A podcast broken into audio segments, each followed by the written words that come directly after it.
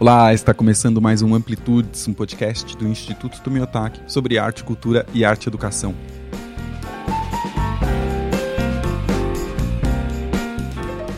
O meu nome é Pedro Costa, eu sou educador aqui no Instituto Tomiotaki e nesse episódio nós vamos conhecer um pouco mais sobre o trabalho do curador de arte, essa figura tão importante para a arte contemporânea que organiza as exposições, estabelece as relações entre as obras e o público.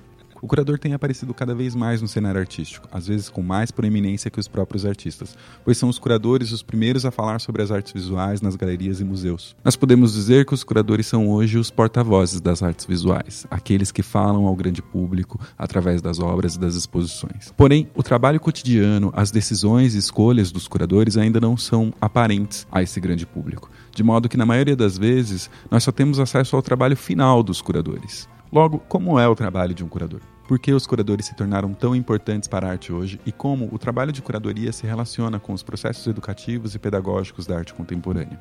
Para responder a essas e outras questões, eu e a Júlia Cavazini, que hoje é educadora no Museu de Arte de São Paulo, entrevistamos a curadora associada Luísa Malmaceda e o curador assistente Tel Monteiro, que compõem o núcleo de pesquisa e curadoria do Instituto Tomeotaki, junto com a Luana Fortes, o Diego Mauro, a Priscila Gomes e o curador-chefe Paulo Meada. Além das questões citadas, a Luísa e o Theo também falaram um pouco sobre temas como a formação do curador, a relação entre o curador e o mercado de arte, e as complexidades que envolvem o trabalho de curadoria em um contexto político tão conturbado como o nosso.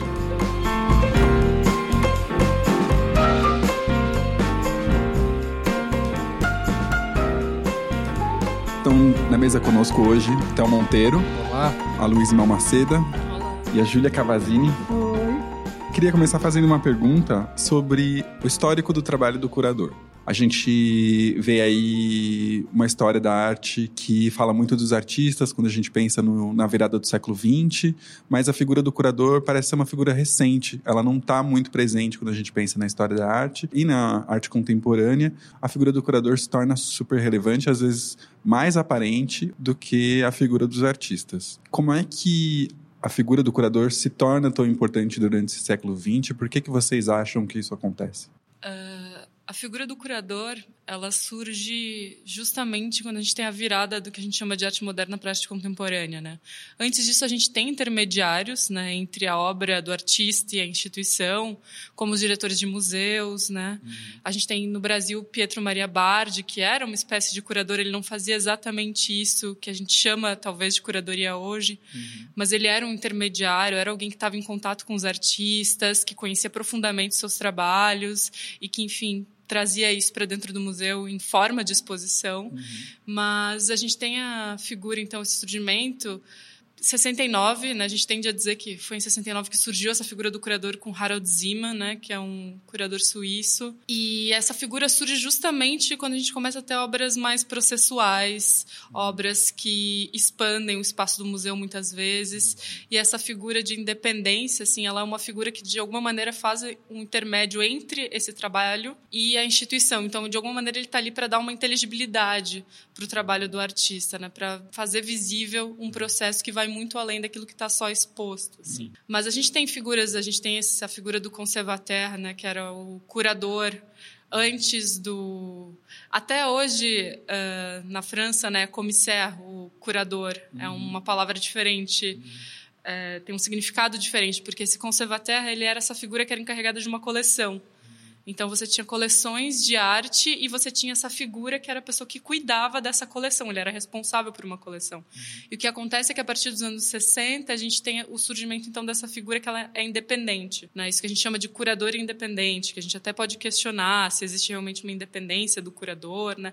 Se ele não está sempre respondendo a alguém ou a algo, a uma instituição ou ao museu, ou a um patrocinador, enfim. Mas o, essa figura então ela muda, ela acaba atuando, por exemplo, em situações situações pontuais. Muitas vezes ele é chamado para uma curadoria específica, não necessariamente ele cuida de uma coleção. Mas é uma figura que não necessariamente surge né, recentemente, mas é uma figura que vai se transmutando, assim, conforme também os processos artísticos vão se modificando. Né?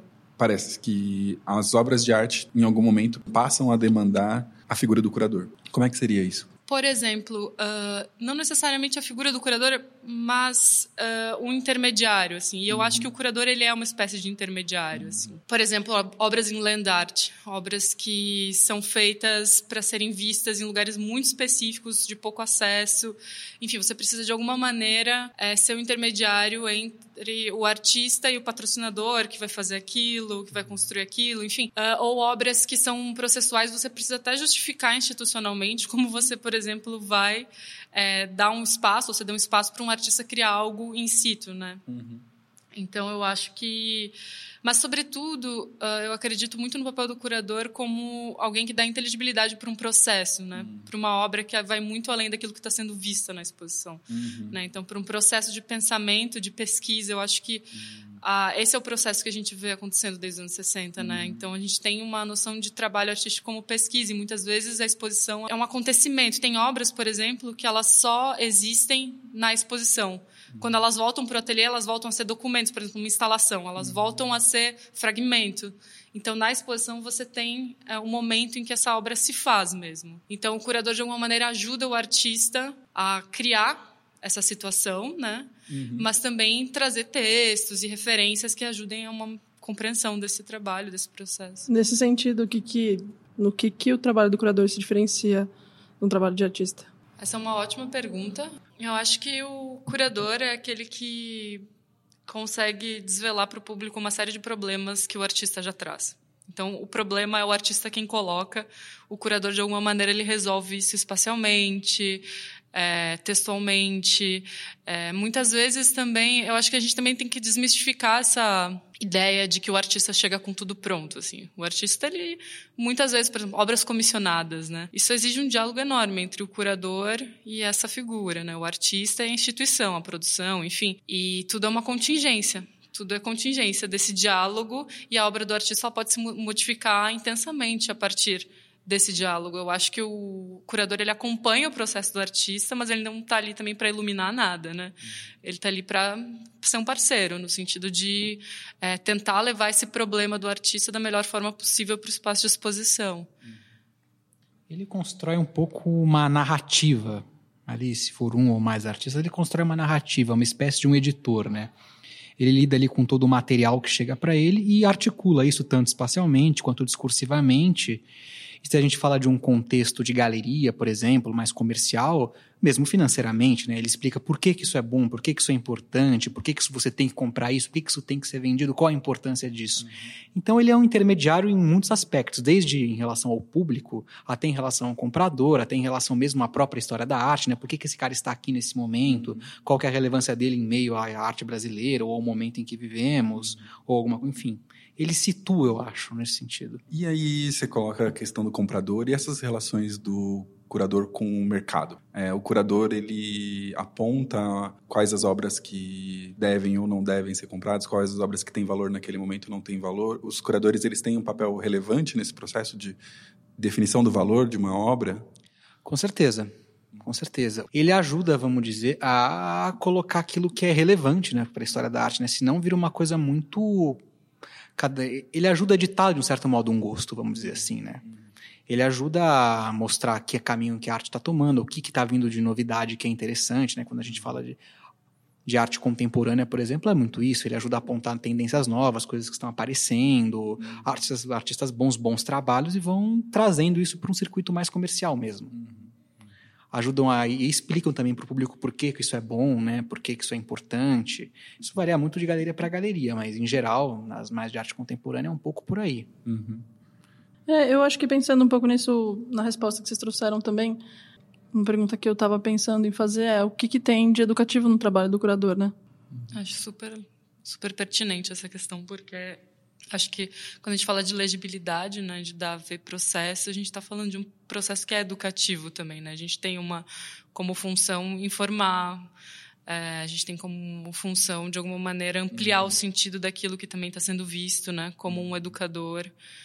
Uh, eu acho que esses processos poderiam ser mais, e essa é uma dificuldade que eu sinto ainda no circuito, assim, no campo, que é aliar mais essas duas figuras, a do educador e do curador. Assim, elas são ainda muito apartadas, por exemplo, a noção de material educativo.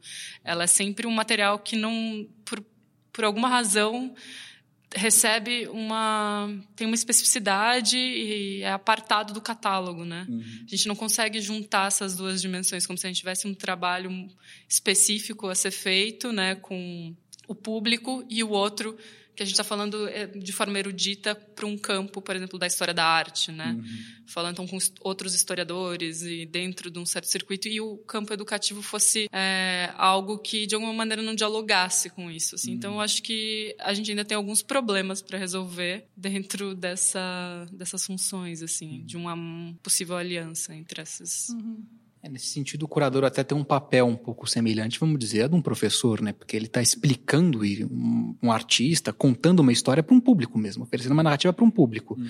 E esse público pode tanto ser um público mais erudito, quanto aqueles quanto seus pares numa academia eventualmente, quanto um público, enfim, um público que não necessariamente é especializado no assunto, o um público que vem numa tarde ver um museu, uma instituição, ver uma exposição, e que não é, que não é de maneira nenhuma obrigado a chegar no lugar e entender aquilo. Uhum. O curador, nesse sentido, cabe a ele apresentar, contar essa pesquisa que ele fez, conjunto com o artista, uma pesquisa que ele já vinha pensando e a partir dela chamou os artistas, contar para o público, aproximar as pessoas disso. Uhum. Ele tem um papel muito importante como mediador mesmo, também, que nesse sentido, se aproxima muito com o educador. Sim. De aproximar pessoas que não necessariamente estão a par daquele debate, estão mesmo, ou mesmo são completamente alheias, aproximar disso. Então, nesse sentido, é um trabalho muito interessante. Ele aproxima, ele pode vir a aproximar, muitos não fazem assim, mas aproximar pessoas leigas mostrar para elas por que, que isso é bom, contar uma história mesmo para essas pessoas, né? Por que, que, esse artista é bom, por que, que esse artista do lado desse cria uma sensação interessante, apresentar novas possibilidades mesmo. Uhum.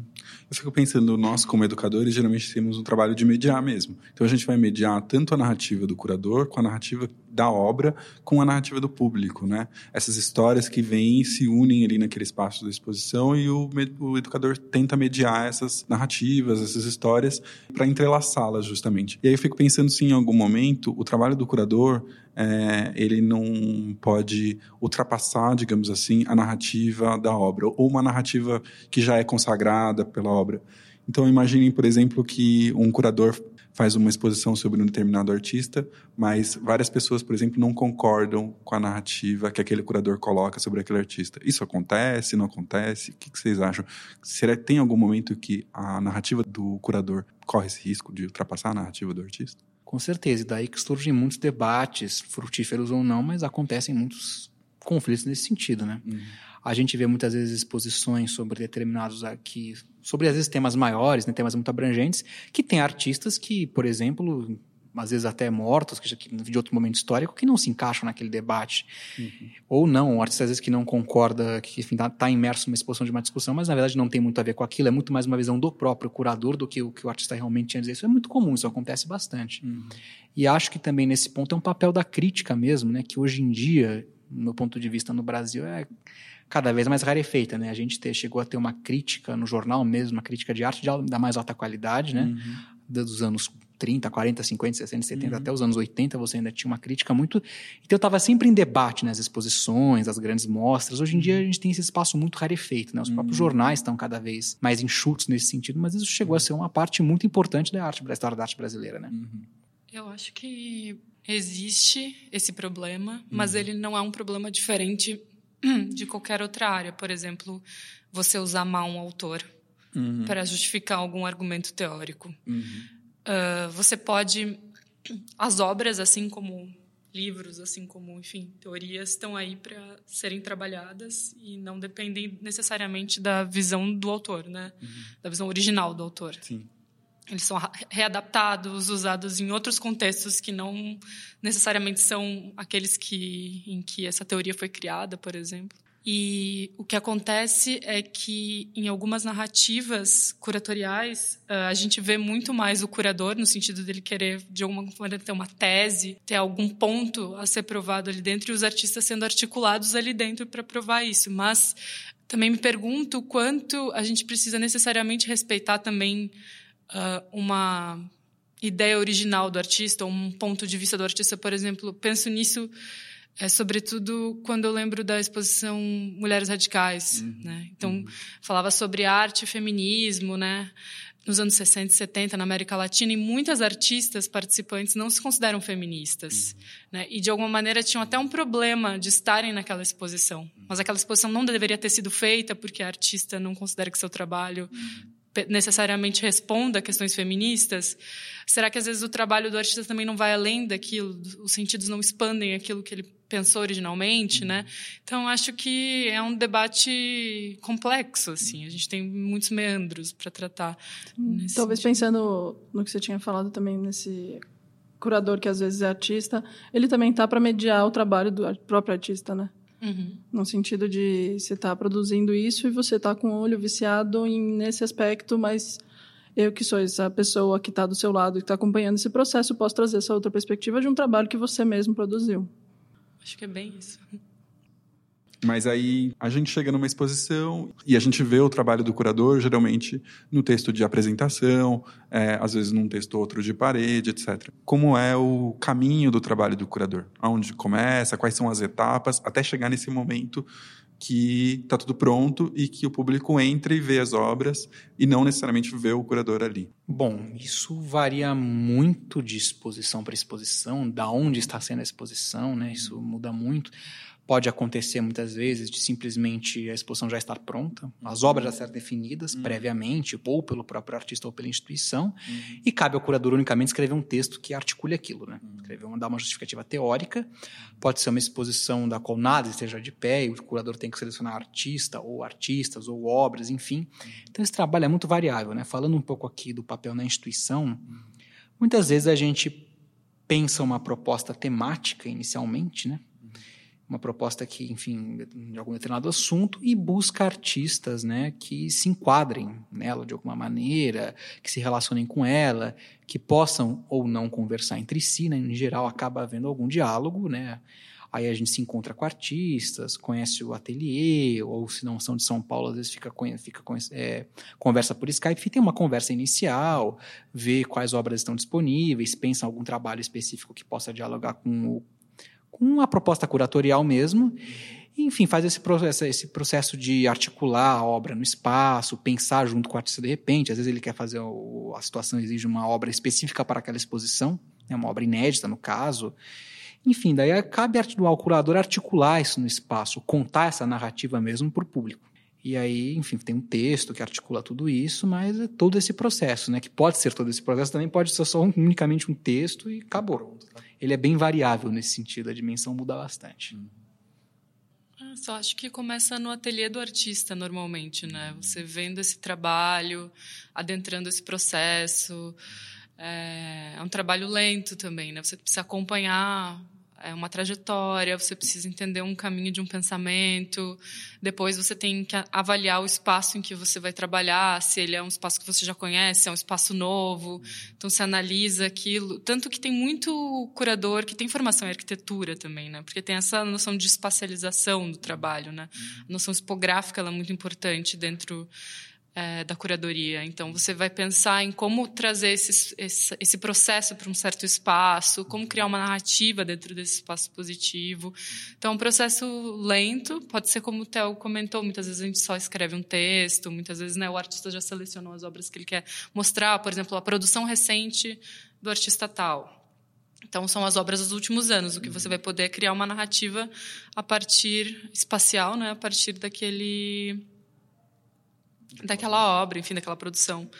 Mas, uh, e aí, em seguida, um texto, né? Que é um texto, como o Theo comentou também, que insere esse artista dentro de uma história da arte, uhum. né? Por isso, também, a figura do... A gente brinca que formação de curador não não está necessariamente num curso voltado para isso, né? É muito difícil você ter uma formação que dê conta de todas essas especificidades, né? Mas é, tem que ser uma figura que tenha conhecimento de história da arte, uhum. né? Que lide com questões contemporâneas, né? Que consiga ter de alguma maneira uma sensibilidade para lidar com temas atuais, né? Uhum. E tenha uma capacidade de, de escuta grande, né? Saiba dialogar com os artistas, problematizar certos processos, enfim. E, e a escrita, né? Também como uma algo que você precisa ter, mas enfim, é, é um, são muitos caminhos que você precisa cruzar para fazer uma exposição e por isso é tão difícil, né, ter um curso que seja abrangente o suficiente para é, compor a função de um curador. Uhum. Então, mas é isso, o conhecimento histórico é extremamente importante para conseguir inserir e falar um pouco da relevância daquela produção no hoje dentro de uma historiografia da arte. Mas é mais ou menos esse caminho, assim. Então, aí você termina com um texto, mas aí, muitas vezes o público chega, vê o texto, né? Às vezes não sabe o que é um curador, fica se questionando, mas acha que a curadoria é o texto, né? Mas uhum. tem todo esse processo que ele é longo, enfim. É, eu acho interessante no que vocês estavam falando que tem uma relação de um processo criativo também do curador, né? Que não sei, é, você falou de ter uma tese e a partir da tese procurar o artista, mas também existem existem outros movimentos além desse, outros processos criativos disparados de outros lugares além de assim pensar primeiro a tese. Ah, em absoluto, com certeza. Você pode pode muitas vezes já ter o artista a priori, né, a produção dele a priori, e a partir disso pensar um recorte ali dentro, né? O curador necessariamente tem que fazer um recorte, né? É muito difícil a gente ter toda a produção de alguém, porque mesmo quando você vai colocar toda a produção de alguém, você precisa pensar, articular a coisa, o discurso ali dentro, articular aquele está aquela produção ali dentro. Não basta só jogar ali, senão vira simplesmente um depósito, um gabinete de curiosidades. Hum. Mas até a proposta justamente é essa, mas ela tem que minimamente existir. Você pode ter uma tese e adequar a, produção que você tem nela, ou você pode ter uma produção a princípio e a partir daí pensando recortes, pensando como que você estrutura isso. Ou então você pode fazer uma coisa totalmente experimental também, né? Chamar alguns artistas que, enfim, você quer, quer que ocupem esse espaço. A proposta justamente é uma coisa mais experimental, mas ela existe obrigatoriamente. Não necessariamente tem uma tese a priori, um discurso. Às vezes, inclusive, isso é pensado junto com o artista, né? E você tem algumas exposições recentes, né? Eu me deparei com uma, algum tempo atrás, do, por exemplo, do Nino Kais, que ele não chamou curador, ele chamou uma atriz para escrever a, o que seria, entre aspas, o texto curatorial, que não era bem um texto curatorial, era uma atriz falando da percepção que ela tinha trabalho. Era uma coisa completamente assim, mais, vamos dizer, mais ousada, mais viajada até mesmo, mas era interessante. Era justamente desconstruindo um pouco essa ideia de curador. Né? Ele falou: uhum. todos os, todo, já chamei um monte de curador para escrever sobre a minha produção, agora eu quero dar uma variada. Uhum. E foi. E tem, tem situações também onde o próprio artista, às vezes, é o curador. Né? A gente teve a a última Bienal de São Paulo, por exemplo, que foi mais ou menos por esse caminho, né? Uhum. Teve, enfim, chama os próprios artistas para fazer. Isso também existe, né? Sim. Justamente porque o curador está tão badalado nesse momento que até esse papel dele começa a ser um pouco questionado, né? Uhum. É, e eu acho que a Bienal, num caso de um exemplo em que a própria arquitetura, a própria arquitetura também faz uma curadoria, né? Então, com certeza. Uhum. O espaço ele é completamente estruturante, né? Não adianta você ter mil ideias, propor mil coisas, às vezes o espaço simplesmente não comporta. Sim. Até por uma, seja uma questão de espaço não cabe, ou seja uma questão de peso, não comporta aquilo. Você precisa pensar, sei lá, se você tem um galpão grande, uma área aberta, você não vai colocar determinadas obras, porque podem ser mais frágeis, porque não aguentam. Enfim, tudo isso tem que ser levado em conta. Então, o espaço é uma coisa completamente estruturante. Uhum. Uhum. E acho que pensando um pouco no que a Luísa também falou, é, sobre uma formação de um curador, né? O que, que seria um curador que, por exemplo, não vem da história da arte? Alguém que vem da filosofia, da antropologia, como que seria a ocupação desse lugar também, né? Uhum. É, tem muito. Hoje em dia a gente tem trabalhado com muitos antropólogos também, uhum. né? Que estão e vem para dar uma outra visão, né? Rearticular as obras a partir de uma outra perspectiva, né? E o que é super interessante, tipo, se você pensa no trabalho, por exemplo, do Pierre Verger. Uhum. Então, o que é um antropólogo olhando para o trabalho do Pierre Verger, o que é um curador, é artista formado em artes visuais, ou arquitetura, enfim, olhando para o Pierre Verger, né? Ah, a gente vê isso muito no Didi Uberman, por exemplo, uhum. que tem uhum. feito é, uma série de exposições que partem de uma perspectiva filosófica, né? Uhum. Uh, e aí a gente também vê essa noção de um tema, assim, é uma, são exposições que falam mais de pesquisa, que são uma espécie de teoria também, né? São exposições que, de alguma maneira, agregam visualmente um repertório que poderia ser um livro, por exemplo. São exposições, às vezes, mais cansativas, com grande quantidade de texto. Uhum. São exposições que, que aí tem um outro formato, assim. Mas eu acho isso interessante também. Como o curador, ele tem esse papel meio maleável e ele vai se moldando também com a história da arte, né? A importância do curador, por exemplo, uhum. ela muda com o tempo, assim. Uhum. Ela vai, vai se adaptando a essa noção de curador em galeria, por exemplo, como algo talvez mais recente, né? E eu não sei onde essa figura vai dar, assim, mas eu eu vejo ela assim caminhando e se modelando e justamente por ela ser tão movente, né, por ela não estar tá tão estruturada mesmo, a possibilidade de você ter essas outras perspectivas, ela é muito real, assim, ela uhum. acontece. Uhum. É, pensando nessa atuação, é, seria interessante a gente conversar um pouco, ou pensar um pouco sobre essa diferença de um curador que trabalha numa instituição e de um curador independente, né? E aí, não sei, dependendo, a gente conseguir até chegar na especificidade de ser um curador de uma instituição Tomiotaki. Assim, o que, que diferencia o trabalho de um curador independente para esse curador institucional, né? É, eu sou super crítica em relação à noção de independência dentro da curadoria. Eu sempre brinco que não tem curador independente, tem curador desempregado. Porque no momento em que você trabalha para alguém, você responde a alguém e você essa noção de independência, ela é isso, ela já não é mais, acho que ela surge justamente para falar de um curador que não é responsável por uma coleção. Nesse sentido, ela, ele é independente, ele não é responsável necessariamente, que é o caso, por exemplo, do Instituto Omiotaki. Nós não temos uma coleção. A gente tem um compromisso com a obra da Tomi, a gente tem a coleção da Tomi, o acervo da Tomi para lidar, enfim, mas não é, a gente não tem uma coleção, né, de arte contemporânea, enfim. Então, nós temos uma certa independência. A gente depende de projetos, só que essa independência ela tem o seu custo também, né? Quanto o MASP, por exemplo, tem a sua própria coleção, tem curadores que conhecem bem o seu acervo, que podem reestruturar aquele acervo de diversas formas, enfim, ou pensar, por exemplo, eles têm uma orientação, né? Quando você tem um acervo, você de alguma maneira tem uma orientação de trabalho, você tem um compromisso com aquilo. Então, você pode pensar, por exemplo, lacunas do seu acervo que você precisa preencher, ou certos artistas que você vai destacar desse acervo uh, enfim, artistas que estão muito tempo sem visibilidade, outros que tiveram visibilidade demais, então você pode, né, de alguma maneira, tirar para dar espaço para outros, enfim, você tem uma orientação é, na gênese da sua, do seu uhum. trabalho. Uhum. E numa instituição como a nossa, que é uma instituição cultural que não tem esse compromisso, a gente precisa encontrar essa linha, né? A gente precisa encontrar esse compromisso em outros lugares. Então, isso varia muito é, com a direção de um museu, por exemplo, a orientação de um certo diretor. Isso depende muito é, das leis de incentivo, do quanto você consegue captar certos projetos, e você depende muito mais do mercado. Você depende muito mais de empresas que se interessem pelo seu produto de algum modo, né, a sua exposição, a sua ideia, enfim, que acredite naquilo para você conseguir colocar isso levar isso adiante. Uhum. Então, é, é um outro processo, é um outro trabalho, e é um trabalho talvez um pouco mais institucional, no sentido da. E é, eu acho esse o diferencial do Instituto, no sentido da curadoria, que a gente tem um trabalho institucional burocrático, né, de venda de projetos, de criação de projetos, já que a gente não tem nenhum. Nós não somos nem. É, nós não, não somos nem mantidos pelo Estado, nem temos um patrocinador fixo. Então, a gente vive de projetos então, como manter uma coerência nesse sentido quando você depende de um mercado, né? Então, essa é uma especificidade do trabalho aqui. Uhum. E acho que cabe perguntar um pouco qual a orientação do núcleo de pesquisa e curadoria do Tomiotaki, então.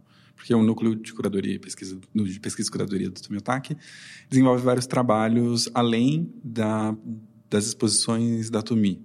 É, então tem arte atual, projeto, projeto arte atual, tem é, prêmios, mas o, esse núcleo em específico tem uma orientação é, para algum tema específico? Qual seria esse? Tem. Qual seria essa orientação? O Instituto, quando ele foi criado, há 20 anos praticamente, ele é, foi criado para ser uma instituição cultural uh, não só focada em artes visuais, mas em arquitetura, literatura, cinema. Uh, então, a gente tenta manter esse compromisso, por exemplo, uh, com as premiações que o Instituto tem, né? Então, uma premiação voltada para design, uma para arquitetura, uma para artes visuais, uhum. para jovens artistas. Uh, e prêmio Territórios de Educação também. E a gente, então, tem esse compromisso, mas dentro da parte curatorial, porque os prêmios não são geridos pelo núcleo de curadoria, estou falando mais é de uma orientação geral do Tomiotaki, do instituto, né, quando a instituição foi fundada. Mas dentro do núcleo de curadoria a gente tem então uh, o foco, né, de trabalhar, sobretudo com os anos em que a Tomi trabalhou uhum. como artista. Uhum. Então dos anos 50 até o contemporâneo. Quando a gente consegue, a gente volta um pouquinho, uhum. até para pegar as raízes de Uh, alguns artistas que a gente já trabalhou anteriormente, então buscar de alguma maneira contextualizar esses artistas mais jovens. Uhum. Mas dentro do núcleo de curadoria a gente tem é, três principais compromissos, né? O primeiro é com a arte jovem, então a gente brasileira, né, tentar também ser um espaço de formação para artistas. Né, muitas vezes o instituto é o primeiro espaço é, expositivo, né, em que um artista ganha uma individual, né, um artista jovem ganha uma individual. Então é trabalhar com artistas jovens e nisso a gente tem dois programas, né, o Arte Atual, o programa Arte Atual, o Arte Atual Festival, né, um voltado para artistas um pouquinho mais em meio de carreira, assim, com seus 30 até 40, 40 e poucos, que são artistas que já, já participaram até de Bienal, já participaram de várias exposições coletivas, mas nunca tiveram realmente uma grande exposição numa instituição. Uhum. Então a gente traz esses artistas, artistas o Arte Atual Festival, voltado para artistas mais jovens mesmo, início de carreira, um espaço mais experimental, que também dá a possibilidade da curadoria experimentar, isso é algo muito importante para a gente também, porque nós somos um núcleo de curadoria jovem, e isso é algo que vale ser ressaltado. Assim, o Instituto uh, tem um núcleo que tem hoje seis membros. Uh, então, também que tenham possibilidade de experimentar. Assim, como também a gente não tem uma coleção Uh, a gente não tem esse compromisso né, de estar tá sempre exibindo, por exemplo, um pedaço dessa, desse acervo histórico. A gente tem uma possibilidade de colocar outras, de ser mais ousado de alguma maneira, de ter uma programação um pouco mais experimental. Né? Então, a gente tem uh, o Festival de Atual como uma plataforma de experimentação curatorial, mas também para os artistas. Uhum. Uh, então, esse é o nosso primeiro compromisso com a arte jovem brasileira. Aí, o segundo compromisso é com outras formas de expressão artística, então, é, design, exposição de design italiano, por exemplo. A gente estava agora tentando trazer uma exposição de design mexicano, então, a gente trabalhar com arquitetura, com design, com literatura. Já fizemos exposição do Saramago, já teve do Kurosawa, né, de hum. cinema, enfim. Então a gente trabalha também com outras formas de expressão. E acho que terceiro é um compromisso com a história da arte brasileira, sobretudo. Claro que a gente vai trazer outros artistas internacionais para dialogar, mas com a arte brasileira. Então, a gente escreve, né? A gente tem feito um uhum. trabalho de pesquisa, que é uma linha do tempo da arte brasileira é, que a gente pensa em eventualmente publicar, mas a gente também produz conteúdo sobre arte brasileira. Então, todo ano a gente tem é, grandes exposições monográficas de artistas brasileiros, uhum. é, a gente tem exposições coletivas dedicadas à arte brasileira e pensar de alguma maneira o contemporâneo. É, eu acho interessante isso que você fala, porque é uma instituição que também não vai depender só da formação de história da arte, né? Você tem que ter um, um campo de referências muito amplo, né? E aí volta de novo para essa formação do curador, né? Como que é a formação de um curador, que não pode estar, estar focada só numa relação exclusiva da arte, né? Isso tudo pensando na pergunta de que que referências que vocês têm de curador, por exemplo. Que, que é. uma curadoria que vocês tenham como uma referência mesmo, assim, algo que, puxa, um dia eu quero ser um curador que faça esse tipo de exposição. Olha, eu acho que dá para partir, enquanto curadoria, de muitos lugares, né? Você pode ter, enfim... Você não precisa necessariamente ter feito um curso de curadoria, né? Agora, agora tem bastante, né? Tá ficando muito comum, mas não necessariamente eu penso que curadoria é especialmente um, um, um, olho bom, né? Um olho tanto no sentido físico mesmo, né? Você poder ver, saber ver uma obra, saber analisar, mas também um olho de saber perceber o momento, perceber, enfim, quais artistas. Você está constantemente observando também, se você é um curador mais de arte contemporânea, isso nem sempre acontece, tem curadores, por exemplo, que só trabalham com artistas históricos, né, com artistas que já morreram mesmo, né, uhum. é o chamado curador de artista morto, como se diz, tem pessoas que são especializadas em outros momentos da história da arte, então, enfim, embora aí também o, o contemporâneo também tem alguma importância, né, porque como é que você vai mostrar determinada exposição, também isso pesa muito, uhum. Mas não sei, eu acho que o curador, sobretudo, eu vejo como uma figura que é um pesquisador, antes de tudo, né? Uma pessoa que está fazendo, está conduzindo pesquisas, olhando para várias referências diferentes e está articulando isso de alguma maneira. Uma curadoria é não deixa de ser uma pesquisa, por, por mais breve que ela seja, né? Às vezes, enfim, é uma demanda de uma galeria rápida, você tem algum trabalho de pesquisa ali que você vai procurar contar para o público que você está mostrando. Então, nesse sentido, por exemplo, um curador que eu pessoalmente admiro muito é o Moacir dos Anjos, né, que é um curador pernambucano que agora trabalha na, está na Fundação Joaquim Nabuco, lá de Recife, né? Foi, foi curador da 29ª Bienal de São Paulo também. É uma figura que também, que, quem eu vejo essa dimensão de pesquisa muito presente. Também tem muitos outros curadores mais jovens, né? Por exemplo, Hélio Menezes, que é um curador que tem uma formação em arte afro-brasileira, né? O mestrado dele é esse, agora o doutorado também, né? Tem, enfim, várias pesquisas aí diferentes que eu acho de Paulo Herkenhoff, né? Um grande exemplo de curador brasileiro também que também tem uma pesquisa muito sólida nesse sentido. Então, eu acho muito interessante essa, o curador como um pesquisador. Né? Eu procuro basear um pouco a minha, minha trajetória por aí. Eu diria o mesmo. A noção de pesquisa uh, como movente né, para um curador, mas uh, eu admiro muito curadores que conseguem, uh, de alguma maneira, se aliar historicamente a um certo objeto. Por exemplo, a uhum. Bárbara London, que foi a primeira curadora de videoarte do MoMA. Ela trabalhava em outra área do museu, começou a se interessar por esse assunto ainda nos anos 70, quando ele era nascente, e conseguiu lá dentro criar um departamento e se formar curadora de vídeo enquanto esse objeto, enquanto esse, essa linguagem surgia enquanto meio. Então, ela se aliou aos artistas, conseguiu fundar um departamento de é, um acervo né, para a instituição, conseguiu trazer esses artistas para exposições e trabalhou sempre nesse sentido. Hoje em dia ela trabalha sobretudo com sound art e ela também é uma ativista, porque a gente não vê muito em exposição ainda. É uma linguagem que não foi totalmente incorporada, que impõe uma série de desafios para o museu também. A gente ainda fala de artes visuais, por exemplo, né? E, e ela então se alia a esses artistas e de alguma maneira consegue mover o campo em direção a um assunto que lhe interessa, assim. Eu acho esse percurso muito interessante, assim. Acho que nesse sentido a Clarissa Diniz também é uma curadora brasileira que eu admiro bastante, que vem da crítica de arte e as suas exposições têm um pé na crítica muito forte ainda. Eu acho que é bonito quando o curador ele se realmente se envolve com o seu objeto, assim, mais do que essa figura da independência, que ele tem uma pesquisa, ele tem um corpo de interesse que a gente veja movendo um campo mesmo, né, criando espaço, abrindo espaço para repensar o campo e essas produções, essas linguagens. É algo que acho que vale a pena apontar também, que mesmo o curador que não é da arte contemporânea, vamos supor, um curador que estuda arte no século XVII, arte europeia no século XVII, ele também não está de maneira nenhuma isolado do que está acontecendo agora. Porque como que você vai mostrar uma obra de muitos séculos atrás também faz toda a diferença, né? Eu gosto muito de um exemplo, por exemplo, que foi o Rijksmuseum na Holanda, né? que é um museu, enfim, que tem um grande acervo de história da arte, não só europeia, mas principalmente europeia, né? As joias da coroa ali dentro são a arte holandesa do século XVII. Enfim, a Holanda do século XVII era um império colonial, tal como foi Portugal, como foi Espanha, como ia ser Inglaterra e França, era um império colonial também, portanto que, enfim, entrou em contato, muitas vezes de uma maneira bastante opressora, com outros povos no mundo. E o museu, né, enfim, os curadores dali que cuidam de um acervo que não é contemporâneo, eles estão repensando a maneira de apresentar aquele acervo.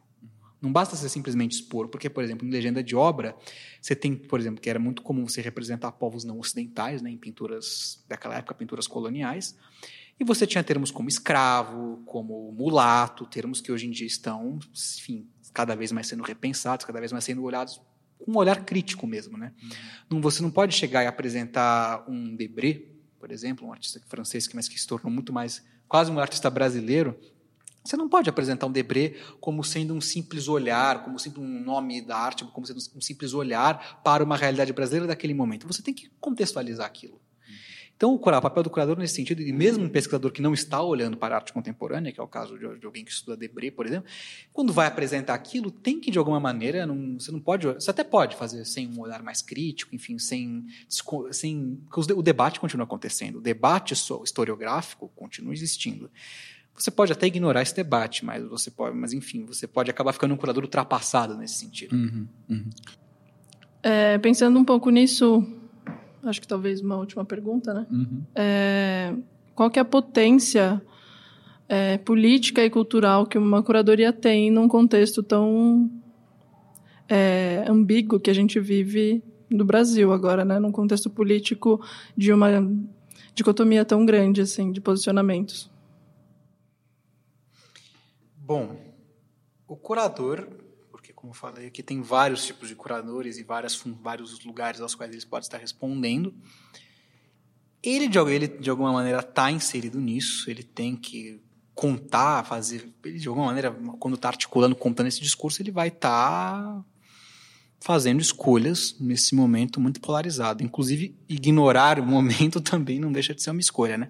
Isso varia muito, claro, depende muito da instituição para a qual você está respondendo, onde você está trabalhando, se é para uma galeria, se não é. Mas, primeiro que eu acho que ele determina para quais produções ele vai olhar, né? Qual tipo de produção que ele vai olhar, como que ele vai articular isso.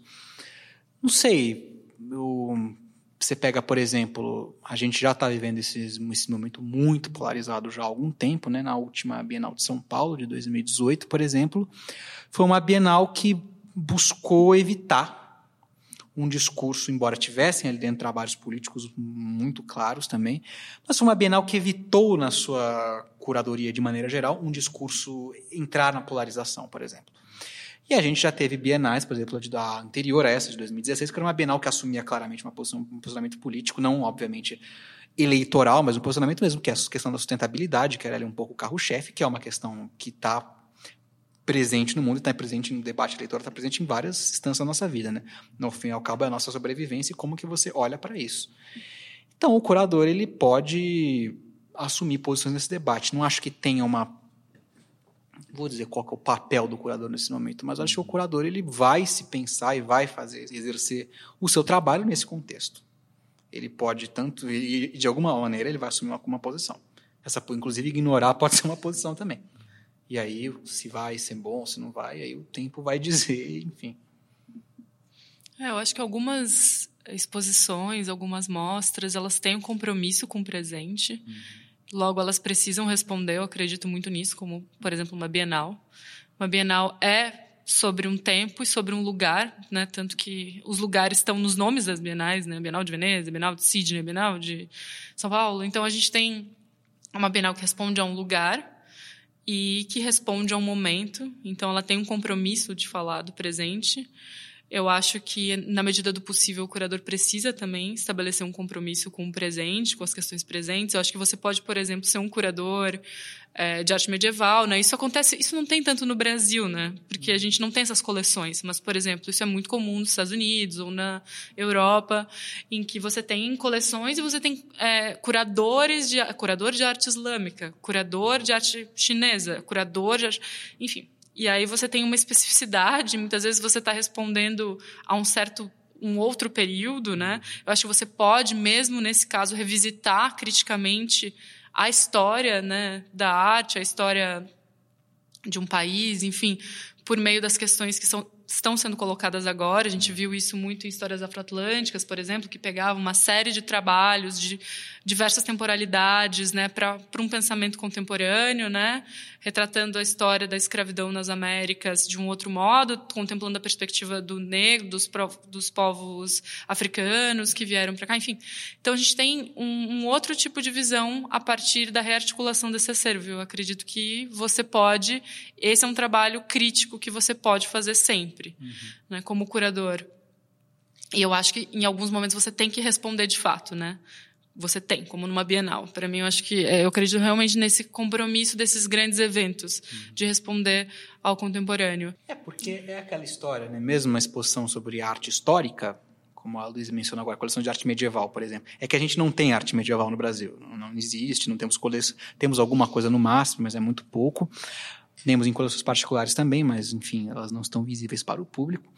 Mas o ponto é, você pega num contexto europeu, por exemplo, a França, você vai fazer uma exposição de arte medieval, a arte na França do século XII, XIII, XIV, não sei. É, você, a forma como você articula isso de repente, porque a idade, a França tem no seu imaginário medieval uma grande fonte histórica até para o nacionalismo do século XIX. A forma que você pode contar essa história medieval no espaço expositivo, através do texto, pode ser uma forma conservadora. Porque muitas figuras desse passado medieval francês, por exemplo, são figuras apropriadas pela extrema-direita francesa atual. Falando de um caso brasileiro, por exemplo, quando você fala de escravidão. Nós temos aqui hoje em dia uma corrente histórica que é revisionista, né? que está dizendo, por exemplo, que os portugueses nunca pisaram na África, que os africanos também tinham escravos, enfim, uma série de fatos que muitos deles são inverídicos, alguns deles são distorcidos, né? que não era bem assim, enfim, era outro contexto, enfim. E você pode fazer uma curadoria alinhada com isso. Por exemplo, quando você faz, você faz uma exposição, por exemplo, sobre a escravidão, onde você só traz, por exemplo, artistas viajantes europeus, ou artistas acadêmicos do final do século XIX começo do século XX não discute isso. Isso, escravidão foi isso. Isso é uma opção de debate que você está fazendo. Você está se colocando de um lado. Do lado da arte patriótica, enfim. Outra é você trazer, enfim, produções contemporâneas também, ou nem tão contemporâneas assim, mas que tanto trazem outras formas de visualidade, como rediscutem essas formas clássicas de olhar para a escravidão. Hum. Então, a curadoria, nesse sentido, ela tem um papel político também. Ela pode ser tanto. Ela, ela, de alguma maneira, a posição existe, não dá para você flutuar acima disso mesmo quando você olha para uma coleção de arte histórica. Uhum. Porque como que ela vai ser lida hoje? Né? Você não está mostrando para um público, você está mostrando para um público atual. Então você tem que, de alguma maneira, conversar com esse público. Mas uma é, complexidade, assim, no âmbito prático que a gente tem vivido é a questão de, por exemplo, financiamento das mostras, né? o quanto você consegue ser político diante de políticas públicas que podem, de alguma maneira, censurar o seu trabalho. Uhum. E isso é um problema real que a gente tem vivido quando a gente pensa, por exemplo, é, em classificação indicativa nos museus, quando a gente pensa em peças censuradas, né, em patrocínios retirados, e, enfim, a gente precisa essa é a complexidade do ser político, qual o nosso limite, qual a nossa possibilidade. Assim, eu acho que a gente pode ter um compromisso, um papel, mas a gente também responde a um certo sistema, né? E como esse sistema opera na sua realidade. E na concretude, a gente tem uma série de medidas sensoras que influenciam sim no nosso trabalho, né? E na nossa vontade de fazer uma exposição mais política que fale do presente, que fale, por exemplo, do governo, enfim. Então, isso é bastante complexo e é um, enfim, poderia ser assunto de outro podcast, porque porque a instituição muitas vezes não quer, né? Que você. Você pode, por isso que eu falei, você pode ser um curador independente, quer vir fazer uma exposição, ou é contratado para fazer uma exposição, mas a instituição não quer que você toque em certos assuntos sensíveis, por uhum. exemplo. Então, é, você precisa adaptar o seu discurso, falar nas entrelinhas, enfim é, é, complexo. E a gente tem aí outro, outra camada, que é a de financiamento. E como o financiamento, Lei Rouanet, enfim, como o financiamento funciona no Brasil, que em última instância deixa a cargo né, do, da empresa a escolha de financiamento ou não, e não do uhum. Estado. Uhum. Mesmo sendo um direito, um dinheiro, né, valores que vêm do Estado, uhum. né, vem de isenção de impostos, né. Então a gente atua também nessa nessa área movediça, assim. Então agradeço a presença. Prazer recebê-los. Obrigado. Até a próxima.